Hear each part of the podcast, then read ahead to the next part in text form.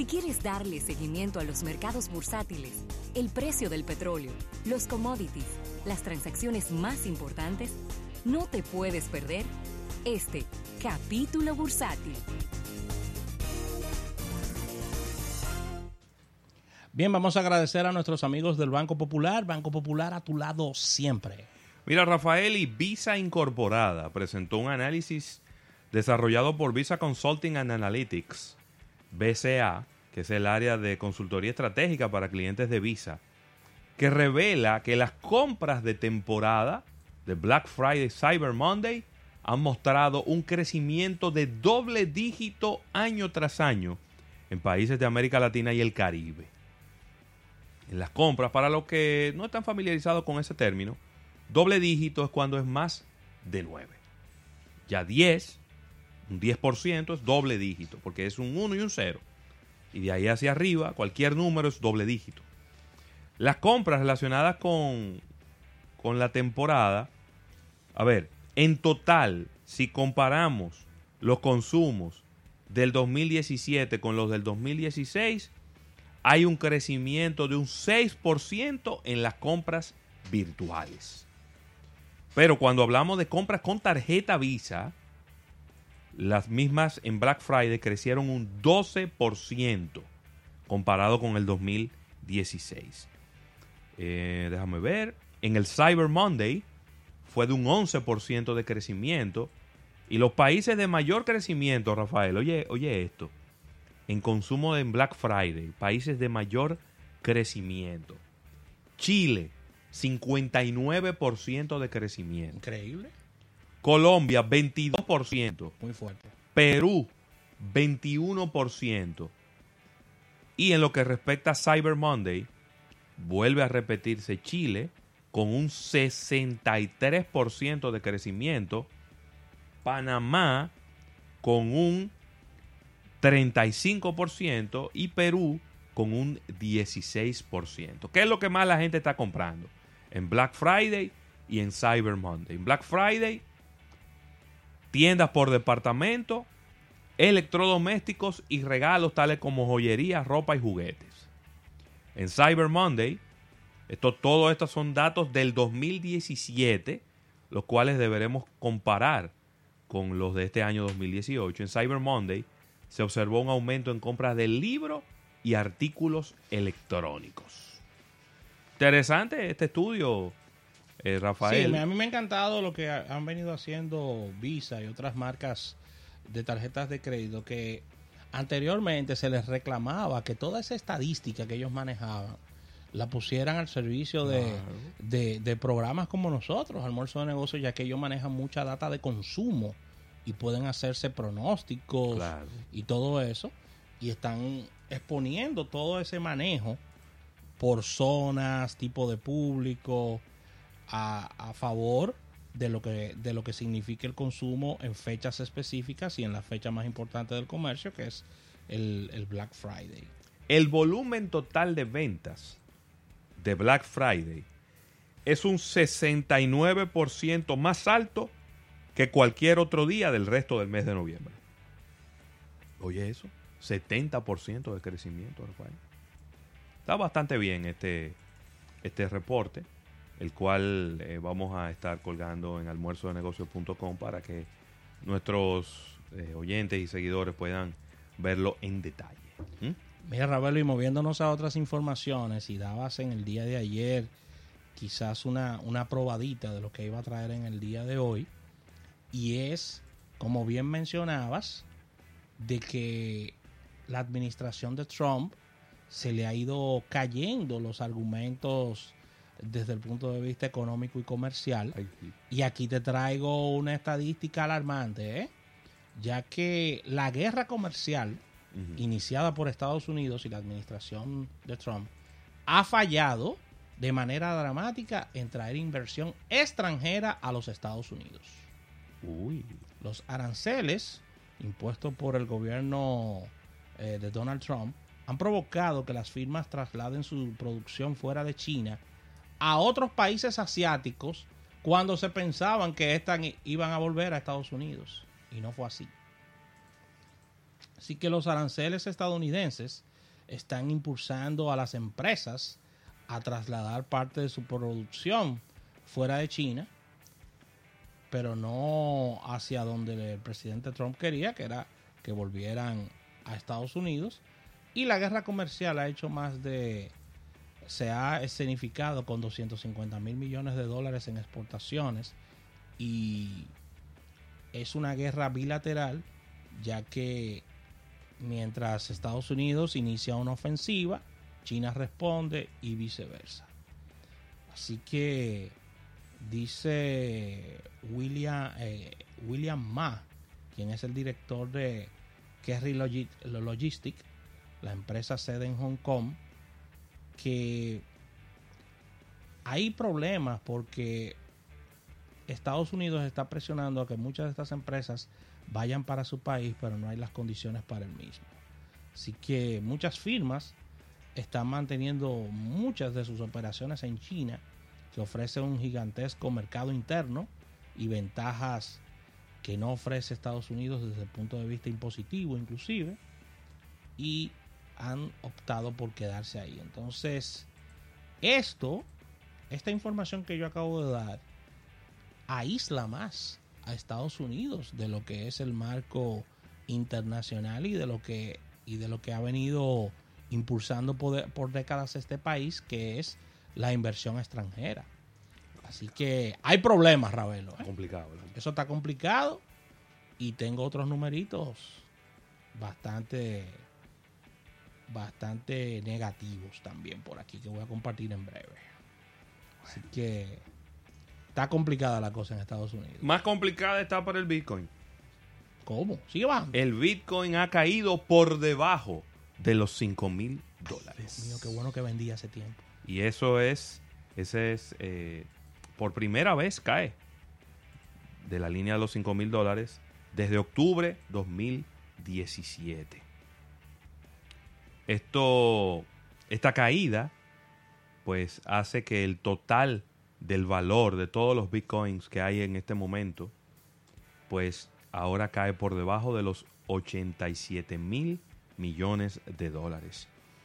El pasado 15 de noviembre, eh, pues eh, Bitcoin Cash se dividió en dos criptomonedas diferentes que ahora son competencias una de la otra.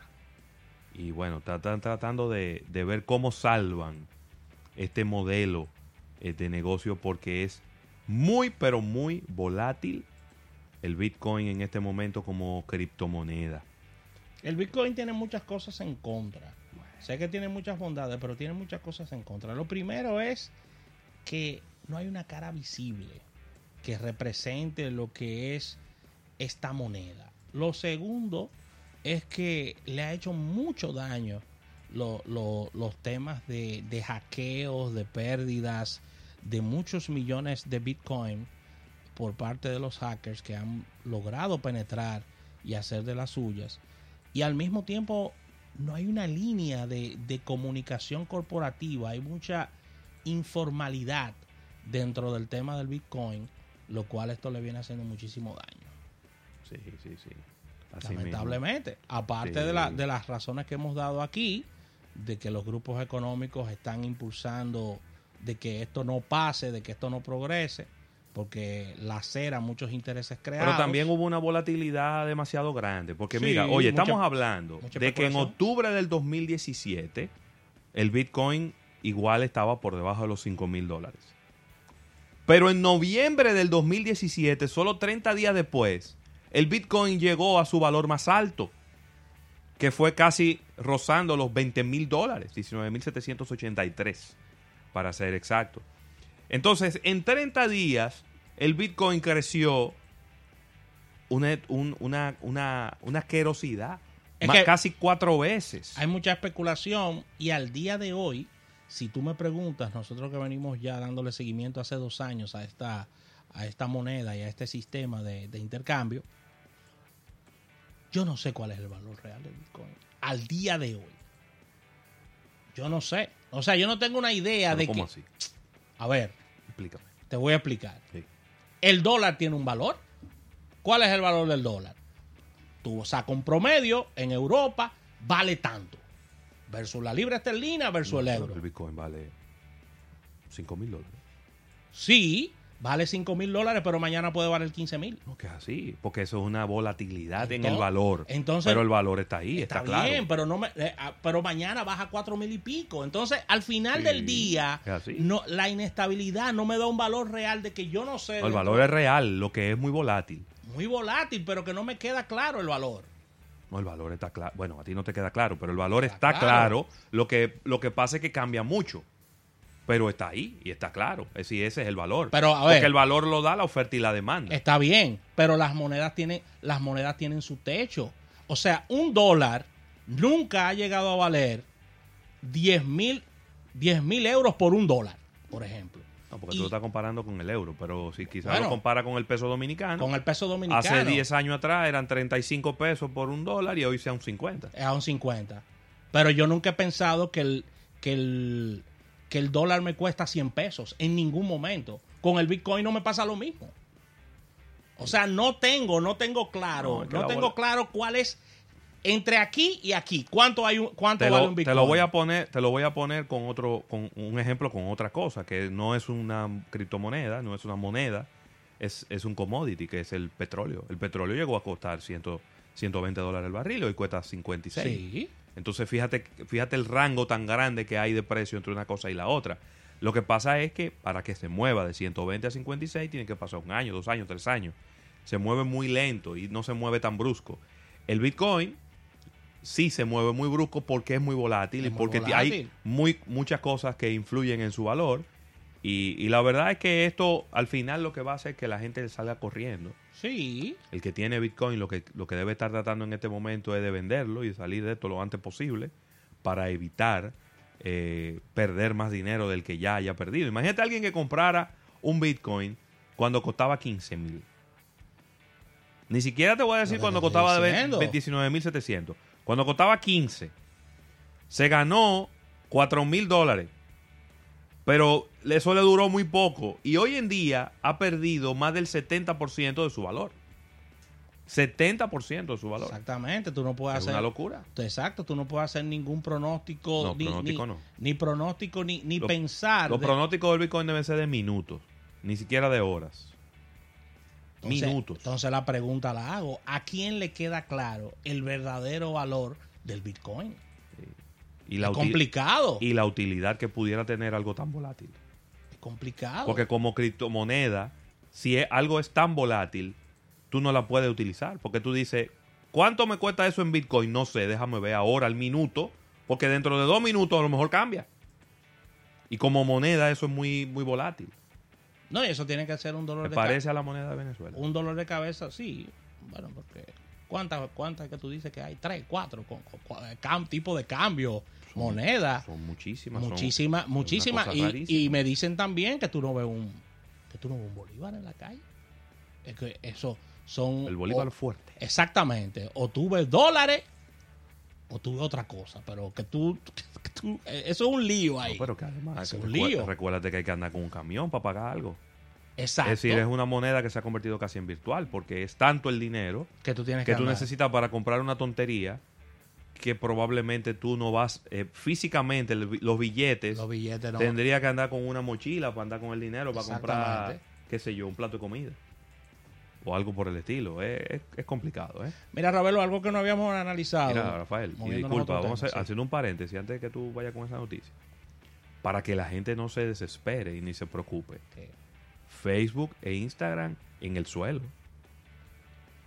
¿Qué? en gran parte del mundo Pero tú, te espérate, tú tienes que anunciar eso más al paso. pero por eso Porque acuérdate diciendo que eso puede traer suicidios. por eso lo dije así colectivos por eso lo dije En la. República Dominicana. Por eso lo dije así rápido, lo dije así ¿Eh? rápido, para que la gente no se, no se preocupe tanto. Sí, porque. Facebook e Instagram eh, se cayeron en el mundo entero. Hay países y estados dentro de Estados Unidos donde ha sido más grave y veo como que en la República Dominicana no ha sido tan fuerte la caída de, de la plataforma, pero por ejemplo, bueno.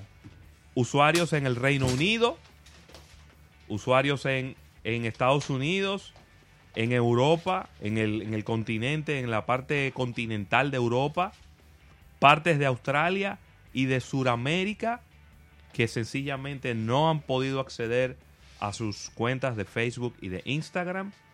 Y pues eh, la cantidad de gente quejándose a través de la plataforma, quejándose es enorme en este momento Ay, por la mío. plataforma, vamos a decir que automática que tiene eh, Facebook.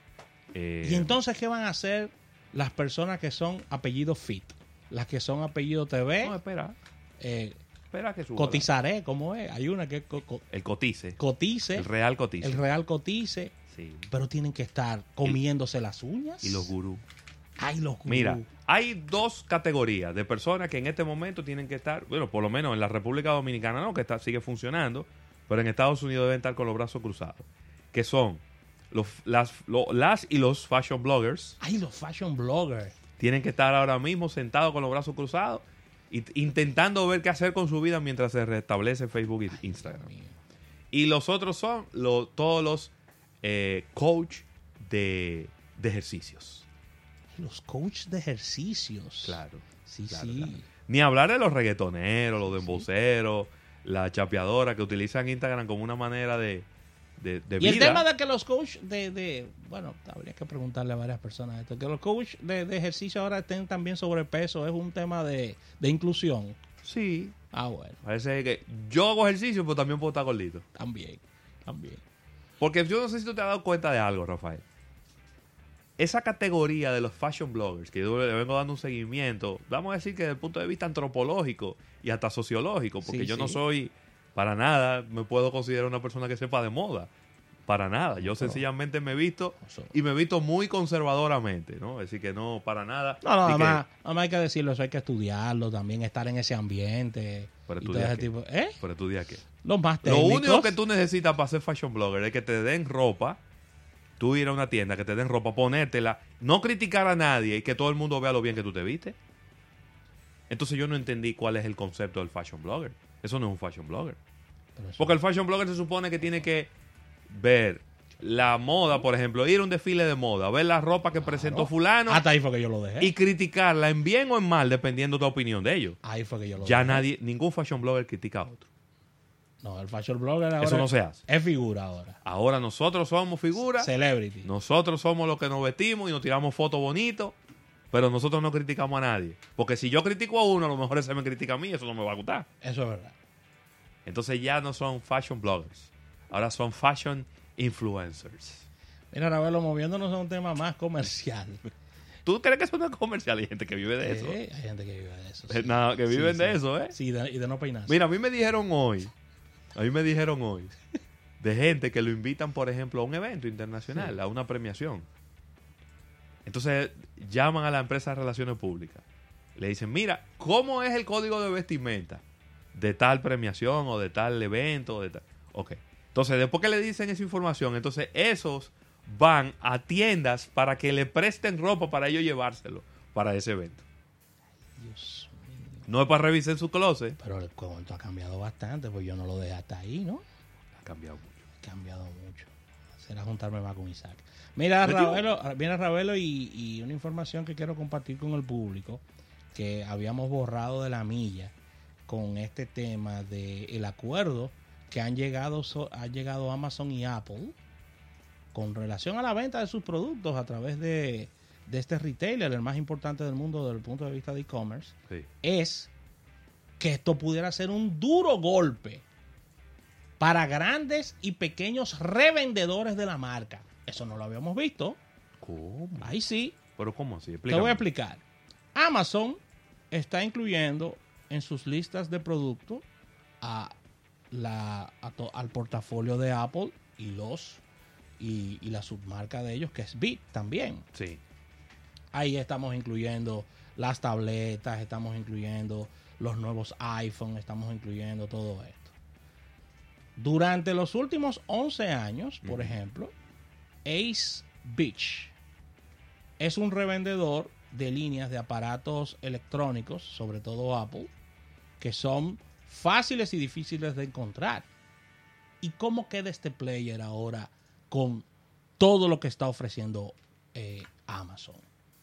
Se llegó un momento en que los productos Apple comprendían la mitad de las ventas de Ace Beach.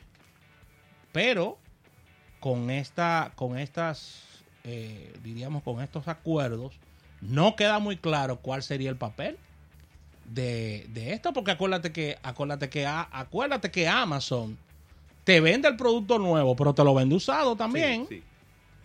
Te lo vende usado. Vamos a decir que no, no Eh, hay- necesariamente usado, puede ser Sí. refurbished, ¿verdad? Refurbish. Pero, pero te dice. no el fuerte de Amazon no es vender artículos usados. No, pero- no, pero te dice new users también. Y usado te pone like new eh, y te pone el detalle y te pone fotos. Y ellos se convierten ahí mismo en, en un, en una competencia directa de, de Claro. este tipo de, de este tipo de, de, de negocios que son grandes y pequeños, Ravelo. Y entonces, Es complicado. y entonces, Sí. cuando tu competidor es Amazon, Ravelo. No, ahí tú tienes problemas. Cuando sea, tu competidor es Amazon, Ravelo. El día que nuestro competidor sea Amazon, nosotros No. vamos a sentarnos allá con Jeff Bezos a, decir, a, a ver ver. qué precio es que él nos va a dar por esto para vendérselo. Es así, Porque no, pero tú eres loco. Competí así. con Amazon, pero tú eres loco. pero te estoy diciendo. Nada más que mi socio sea Alibaba. Nada más. Ahora sí. Ahora sí. O yo tenga Google de respaldo atrás. Sí. O algo así. O Microsoft. Pero no. No, yo, no- yo ni con Bueno, Microsoft, Microsoft ni con, no. mira, Microsoft ni con no. Microsoft, ni con Apple, ni con Google, yo me, yo me, me ligo para competir con Amazon. El único es Alibaba, Es Alibaba, es verdad. que le puede sacar, Es verdad. que le puede hacer quizá un poquito de. Así que Ravelo, te dejo ahí esa tareita para que pienses cómo pueden salirse No, con las suyas. que busquen que vender. Este- ¿Cómo? Que busquen si van a vender fajas ya- a manta, lo- Ya lo mandó a vender chicharrón de Que pollo. no, que chicharrón ve- mira, chicharrón que- de cerdo, ya lo que mandó a vendan vender. fajas a manta y que vendan otra cosa. Pero no, eso, ellos no van a poder vender eso. Mira, Amazon, ya para cerrar, Amazon venderá y enviará productos Apple, los cuales los comprará directamente, tendrá todo su catálogo de productos y también eh, los catálogos de algunos distribuidores autorizados de Apple. Entonces esto dificulta lo que es el negocio de estos que venían ya desde hace una década, Sí. los famosos revendedores, a ver. Tan fuego. Tan fuego. Tan fuego. tú lo- Ajá.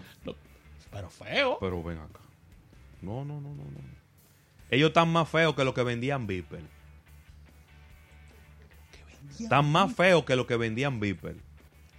En los años 90. Que al final. Bájate tú. Yo creo que todavía, me dicen que todavía, de que andan por ahí, hay como 100 Viper conectados en el país. Todavía hay gente que usa Viper. Pero yo tengo que- te- tenemos que hablar en la telefónica. ¿Y cuáles, cuáles son los códigos de, de comunicación de los Viper? Yo de verdad que no sé. Me perdí Si es una eh. página web o algo por donde sea. Pero vamos Porque vamos yo a tengo como 6, 7 años que no veo un Viper. De verdad Sí, te lo digo. Sí, sí, sí. Mira, Rafael, y, y hablabas ahorita de Donald Trump y, y- y el efecto económico. Mira, en el día de hoy, los índices bursátiles de los Estados Unidos están cayendo 377 puntos el Dow Jones, ¿Cómo? lo que es un 1.5%. Ya oye por dónde va el Dow Jones, 24.640. ¿Y dónde están los números 26 mil que traías? No, no. 26 mil 400, un número No. tan bonito, ¿no? Mm, mm. Que eran cifras récords. Mm, mío. 1.5% de caída. El Standard Poor's 500 cayó 1.25 y está en 2.657. Y el Nasdaq ya cayó de los 7.000, ahora es 6.975. 0.76%. Yo no sé si lo que estás diciendo... Todo el mundo para abajo. Sí, pero yo no sé si lo que estás diciendo tiene que ver con esto, pero Ajá. Goldman Sachs se destapó en el día de hoy ¿Qué dijo?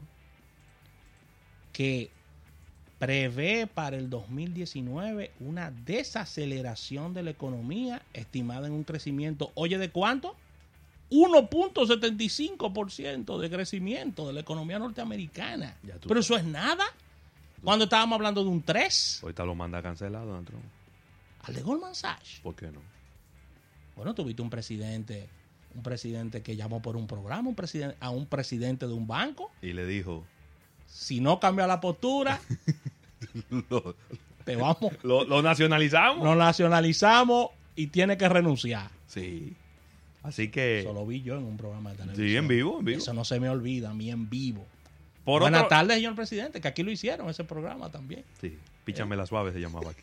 Mira, el, el crudo ligero de Texas Ay, Dios ha caído casi 3 dólares hoy. Tres dólares. Y este Mira, Eriden dijo que iba a seguir bajando. Míralo ahí, Ravelo. por eso que por Hace eso- una semana lo dijo, va a seguir bajando. Por eso es que me gustan estos relajitos, porque uno dice algo y una semana y 15 días después, uno puede ver si lo que uno dijo tiene sentido o no. ¿Y tú crees que prendan el refrigerador este viernes? Tiene que venir un vie- tiene que venir Black Friday del Ministerio de Industria y Comercio. El este viernes. petróleo está en 54,29. 54,29 el crudo ligero de Texas y el Bren en 63,35. El gas natural sigue al alza, aunque hoy baja 24 centavos, pero está en 4 dólares con 46 centavos. Y no sé, y esto no tendrá que ver con gente que tiene una semana que no prende su carro en Nueva York del frío que hace. Conozco gente que no ha prendido su carro. No, porque eso no tiene tanta, No, eso no, yo sé. no tiene pero- tanta incidencia. Pero Bueno, pero es que hay una acel- desaceleración, señores, de, la, Claro. de, de la- de la- de las economías mundiales. Y los calentamientos, entonces, de... ¿Eh? no tiene nada que ver con eso. Solo los, los turbantes se pusieron de acuerdo allá y dijeron, vamos a bajar la producción, pero no tanto. Es por ahí que anda la cosa. Y entonces, eh, ¿cómo quedan Venezuela y Rusia en este... Dando gritos, este- tienen que estar en una en esquina ahora mismo. Tienen que estar dando gritos. Dando gritos en una esquina. Oye, en esos muchachos de los turbantes, no es que no se puede confiar, sino que ellos te dicen una cosa y al final ellos hacen lo que ellos quieran, porque acuérdate que ellos habían firmado prácticamente, verbalmente, Sí. un acuerdo con Rusia de que, de que iba para arriba el petróleo y mira por dónde va el asunto. Pero ellos firmaron el acuerdo de que ellos iban a recortar la producción. Y la recortaron. Ya si el petróleo sube o no, eso no es problema de ellos. Ellos no tienen... Claro, ellos pudieran seguir recortando, pero que, ajá, tú le metiste miles de millones de dólares en tecnología para sacar más petróleo por día y ahora no lo vas a usar. Está fuerte. Y también a veces, a veces ellos se van, como que te, te ama- en el amague, se va a Rusia y se le vio el refajo, pero al final ellos terminan diciendo, pero no vamos a rebajar tanto, espérate. Porque es que me llamó Caco Sí. Muñeca y me dijo que no baje tanto. Sí, pero tú tienes mucha razón en el sentido de que hay vectores que ellos no pueden controlar, No. porque ellos no pueden controlar, ellos no pueden controlar el consumo, Ni el inventario. ni el inventario. Ni el inventario. Y mientras tanto Estados Unidos tirando y tirando y tirando petróleo de ese de, ¿cómo que se llama? De esquisto. Sí, y los mismos canadienses también que tienen la tecnología. Cha, cha, cha, cha. Ya, Y entonces este viernes, Ravel, aquí tienen que venir, Es posible que baje. que, que vengan rebajas importantes. Es posible que baje. Es posible que baje. No te puedo decir Y que entonces, va a bajar una versión. tú sabes que hemos quedado mal. La vez que he dicho, Sí. tiene que bajar este Es viernes. ¡Pum! La frisan. Y entonces, la versión diferente a esta, que no me has dado el precio en el día de hoy, Eh. de cómo anda el gas, No te dije que está en 4,46. 4,46. No está barato. No, bajó 24 centavos, pero sigue alto. Sigue alto. Es que normalmente el precio del gas natural andaba por los 3 dólares. Eso es un 20%, 15% de crecimiento de lo que es normalmente su precio. Es mucho. Y entonces no, no, no, no tienen que venir una pro- pro- protesta, porque lo- la mayoría de carros públicos son de gas. Aquí han querido vender editoras que son de gasolina. ¿Cuántos carros de gasolina quedan No, aquí? no. De- De, de- concho. público, de concho. No, El- aguan- el- no aguantan El 5%. Para ponerle un número. para poner un número. Es que no La aguantan. mayoría son de GLP. Es que no aguantan. Son de GLP. No, No, yo mí, los entiendo, no aguantan. a mí me encantan las cosas de los, de los choferes. Cuando la gasolina sube, ellos dicen tenemos que subir. Pero cuando la gasolina baja, nunca ellos dicen tenemos que bajar. Nunca, Nunca, ¿verdad? nunca. Los revolucionarios. Sí, los empresarios del transporte. Así que con esta información cerramos este capítulo bursátil del día de hoy, dando las gracias como siempre a nuestros amigos del Banco Popular. Banco Popular a tu lado siempre. Cómo serán los abrazos en estos tiempos?